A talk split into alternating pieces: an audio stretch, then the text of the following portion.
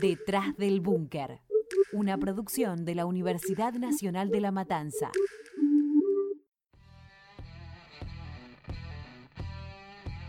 Bienvenidos y bienvenidas a Detrás del Búnker.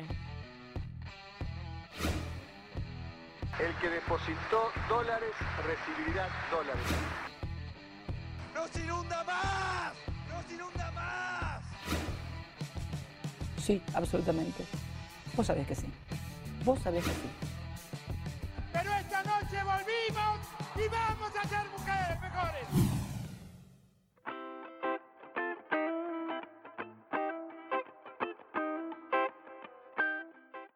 Si pensabas que Hegel y Cambiemos no tenían nada que ver, en Detrás del Búnker te mostramos lo contrario. En este episodio vamos a hablar de la tercera etapa del Partido del Cambio, en la política argentina a nivel nacional.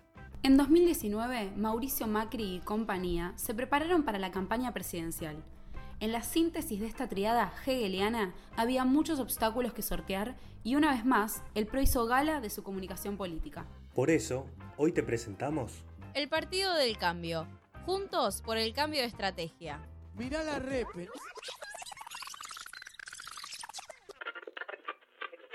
La dialéctica es como una teoría filosófica desarrollada, si no me equivoco, por George Hegel.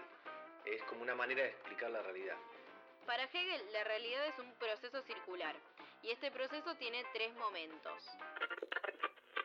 La primera etapa es la tesis. La tesis en esta tríada dialéctica es la afirmación del ser, o sea, forma parte de la identidad pero no puede mostrarla de manera completa. La segunda parte es la antítesis. La antítesis es la negación del ser, es decir, lo contrario a la tesis. Ponele que si la tesis fuera blanco, la antítesis sería el negro. El tercer momento es la síntesis. Es la fase superadora, que logra una reconciliación de esos momentos anteriores. Bueno, pero banquen, banquen. ¿Podemos repasar una sola vez más, por favor? Así, rapidito, rapidito, les prometo. Bueno, dale, dale. La tesis fue la campaña de las elecciones de 2015.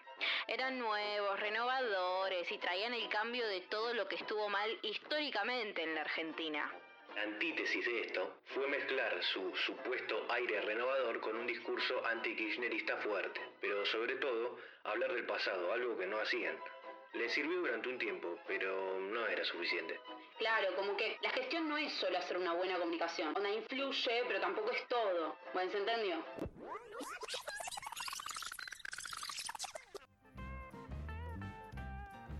Pero antes, repasemos algunos conceptos. Como diría Hegel, a todo fenómeno le llega su síntesis. La historia de Cambiemos se condensó en la campaña de 2019. La elección fue mucho más difícil que en 2015, y ni hablar que las legislativas de 2017.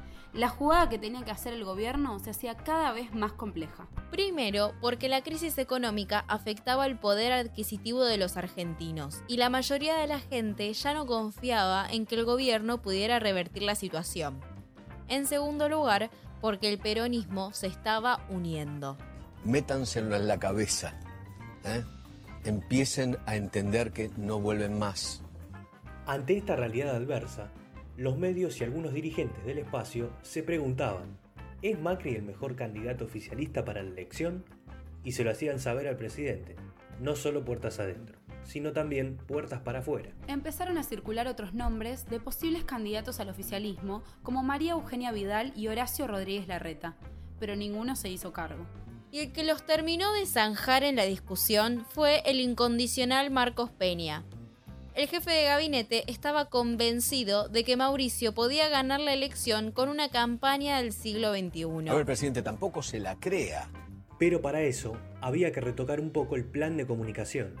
¿En qué consistió la estrategia de 2019 entonces? La carta ganadora para el comandante Marcos era la difusión en redes. La mayoría de los argentinos estamos en WhatsApp, interactuamos en grupos de trabajo, de familia y de amigos. El juego de Marquitos era entrar ahí, y generar discusión para levantar la imagen del presidente. Cambiemos pasó del timbre al WhatsApp. Abandonó la estrategia de ir casa por casa convenciendo a los vecinos para hacerlo por chat, detrás de una pantalla. Los cara a cara se transformaron en videos de militantes elogiando obras hechas durante el gobierno macrista. Sin segundo semestre, ni brotes verdes, Los cambiemitas filmaron lo poco mostrable del gobierno. Un metrobús en el conurbano, una ruta nueva o una calle asfaltada en un barrio. Con esta estrategia, Cambiemos buscó renovar esa cercanía con el vecino que había llevado como emblema desde 2015 sin tener que afrontar los reclamos y opiniones, no siempre cordiales, que la gente tenía para decir. En cuanto al discurso de campaña, Macri se volvió más confrontativo. A esta altura del partido no podía prometer segundo semestre o pobreza cero. Su gobierno, en cuatro años de gestión, estuvo lejos de eso. Tenía que buscar entonces algún tema que le sirviera como motivo de una segunda presidencia. Mauricio se encargó de repetir los errores de la gestión anterior, recordar la herencia y la corrupción kirchnerista. Y del 4 nos inunda más, nos inunda más. Revivió los viejos temores y odios que movilizaron a la Argentina a votarlo en 2015 el electorado no se había olvidado del hartazgo que le provocaban las internas kirchneristas. Y a eso se le sumó que el gobierno de Cambiemos con la pesada herencia saturó el discurso de la grieta. Para el 2019, los argentinos y argentinas se habían cansado de escuchar siempre el mismo tango. Y sin que nadie la viera venir, como en una partida de ajedrez, Cristina Fernández de Kirchner hizo su jugada maestra, con un video en redes sociales presentó a Alberto Fernández como candidato a presidente del Frente de Todos. Y ella como dice. Si querés saber más acerca de la campaña del Frente de Todos, escúchate el primer episodio. Ahora el oficialismo tenía un doble problema. La unidad del peronismo y que Cristina, su enemiga más fuerte, no era la candidata a presidenta. Indudablemente no vuelve más, ni ella ni los otros, no vuelven más. La respuesta del equipo de campaña del gobierno fue eclipsar la maniobra de la expresidenta con otra sorpresa. La inclusión de Miguel Ángel Pichetto como candidato a vicepresidente. Peronista de Néstor y jefe del bloque de senadores del kirchnerismo durante 12 años, después de la derrota del 2015, fue uno de los peronistas más críticos del gobierno de Cristina y más cercanos al macrismo. La ventaja de Pichetto era que se acercaba a los gobernadores peronistas, pero las desventajas eran muchas más. No conocía la identidad pro, no trasladaba votos y no tenía carisma para llegarle a la gente. Con él, Cambiemos pasó a ser Juntos por el Cambio.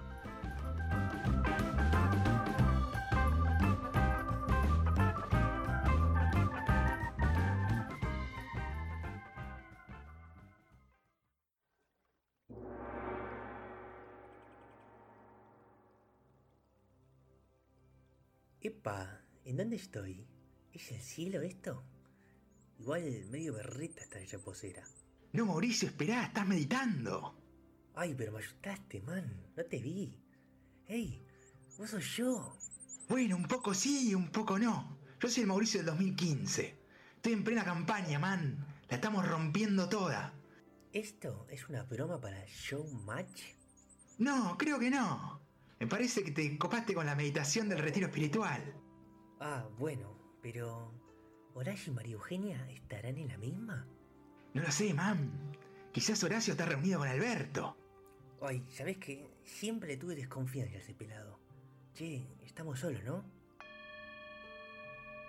¡Gracias! ¡Gracias! ¡Gracias! Parece que no. ¿Y este quién es? Es el Mauricio de la gestión 2015-2019. Uf, estoy destrozado, man. ¿Sabes qué interesante el tema de la presidencia? Ni me digas. Tengo unas ojeras que no hay más. Porque Juliana me quiere poner cosas en la cara, ¿viste? Pero yo le digo que esas cosas de mina no quiero. Che, pero no bajen los brazos. La gente no quiere más kirchnerismo. Vamos, Mauricios. Juntos podemos hacer el cambio, que no decaiga. Y, pero no es tan fácil. Con todo este tema de la pisada herencia.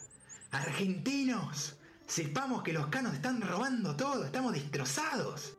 Uy, qué buena siembra con la Cristina parecía, ¿eh? Me aburro un poco ahora, porque a este Alberto no le podés entrar. Nunca pilla el palito el tipo. Pero chicos, esto para construir una Argentina mejor, más próspera, más democrática. Vamos que terminamos con la corrupción, viejo. Apostemos una república como la gente. Claro, argentinos, lo que estamos haciendo es trabajar para que llegue el segundo semestre. Quédense tranquilos.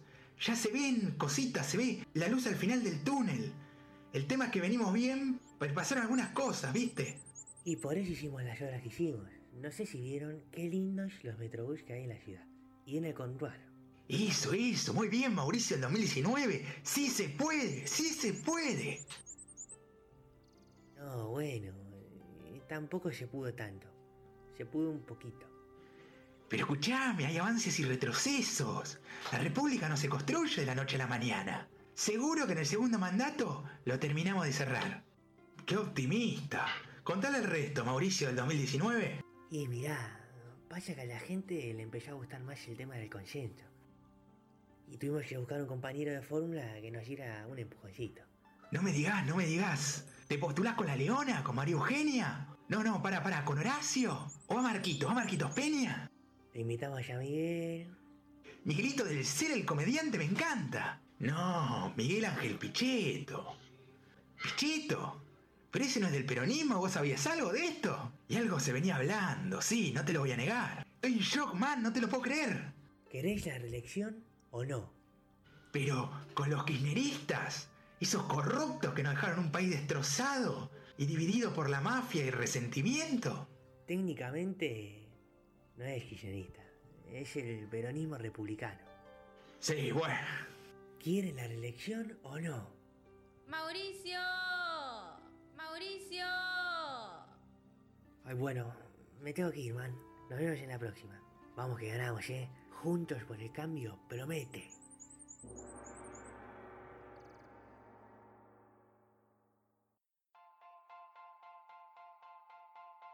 Después de grandes revelaciones y jugadas astutas, llegaron las PASO. Los analistas consideraban a estas elecciones como una verdadera encuesta de opinión en un escenario político muy ajustado. El resultado no fue nada bueno para el Partido del Cambio. El Frente de Todos se había impuesto como ganador con 15 puntos de diferencia. Si hay un error imperdonable en toda comunicación política es subestimar y culpar a la gente. Eso es lo que hizo Macri después de la derrota en las PASO. Primero, la noche de las elecciones se escondieron los resultados y el presidente declaró antes de que la sociedad los conozca. Y segundo, como si fuera poco, nos dijo a todos que nos vayamos a dormir. Bueno, pero eso pudo haber sido por la bronca del resultado. Duele, duele que hoy no, hayamos tenido todo el apoyo que esperábamos. Todos somos más responsables de que este país salga adelante. Así que a, a dormir y a empezar a trabajar desde mañana a mañana. No, para Mauricio no fue solo la resaca de una noche. Lejos de reflexionar e interpretar el resultado, al otro día redobló la apuesta. En primer lugar, no intervino en el mercado de cambios y el dólar subió. Y después justificó la medida en una conferencia de prensa. El presidente aseguró que la moneda extranjera había subido porque la gente votó al kirchnerismo. Los argentinos eran más pobres y para Macri era consecuencia de lo que habían votado. Había llegado el momento de redireccionar, una vez más, la estrategia de comunicación. Lilita y los radicales exigieron cambios y se terminaron los videitos de Marcos y la Big Data de Durán Barba. De ahí surgieron las marchas del Sí se puede. ¿Te acordás cuando Durán Barba decía la gente no va a las movilizaciones? Bueno, ahora el PRO se había transformado en lo que tanto había criticado. Su nuevo caballito de batalla fueron las 30 marchas en 30 días. Los militantes del cambio de todo el país salieron en manada a defender al presidente y a la República. De esta forma, Juntos por el Cambio lograba tres cosas. Mostrar en la agenda pública a un presidente fuerte, fidelizar a sus seguidores alrededor de la figura de Macri y mostrarle al kirchnerismo que si ganaba la elección iba a tener una oposición fuerte. Pero no era que el PRO siempre criticó las marchas, el populismo. Cuando se trata de comunicación política y de campañas, no hay recetas. Las marchas acercaron a miles de personas y le dio fuerza a sus militantes. Mientras todos los medios presentaban a Alberto Fernández como el nuevo presidente, Macri sumaba votos de los desencantados. Con esta estrategia, las elecciones generales mostraron una sorpresa. Porque cuando en el búnker del Frente de Todos se esperaba un triunfo rotundo, los resultados dieron un 48% para todos y un 40% para Juntos por el Cambio. El oficialismo, en dos meses de nuevas estrategias, había remontado casi 8 puntos. Ese 27 de octubre terminó la aventura del PRO y el radicalismo en la Rosada, en cuatro años que tuvieron de todo. Una campaña excepcional que cambió la manera de hacer política. La tesis. Una comunicación de gestión que cambió los valores de la coalición por un discurso anti-kirchnerista. La antítesis. Y la campaña del 2019. La síntesis de la dialéctica hegeliana. Nosotros somos Marianela Firmenich, Noelia Pontes, Lara Catalogni, Matías Hernández, Nicolás Espinazola y Joaquín Longobuco. Les esperamos en el próximo episodio para seguir analizando y conociendo más historias detrás del búnker.